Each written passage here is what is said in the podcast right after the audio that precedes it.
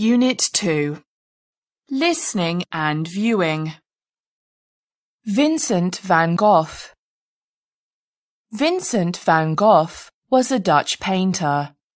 His works are sometimes described as post-impressionism. That is, his style of painting was similar to the impressionist paintings. But he added his own ideas that were different from them. His style was very personal.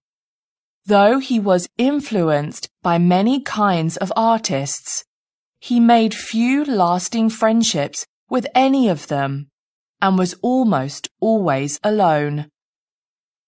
Van Gogh lived a troubled life, and his paintings are some of the best on record so far.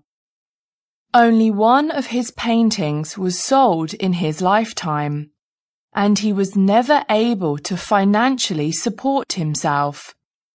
His brother, Theo, often helped him, and the few friends he had would help him from time to time as well. People often described him as a difficult person to get along with and very rarely happy.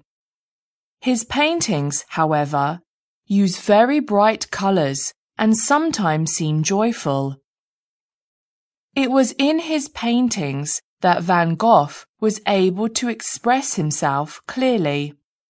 Most of his relationships in life fell apart quickly. The famous painter Gauguin went to visit Van Gogh once after Van Gogh had written to him constantly asking for a visit.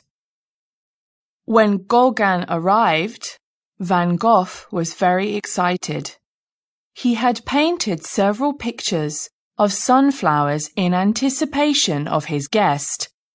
Gauguin respected Van Gogh's talent, but the friendship only lasted a few months. The two had constant arguments and their friendship ended when Van Gogh threatened him with a shaver.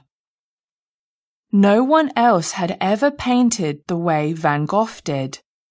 His colours were bright and the shapes were strange and dreamlike.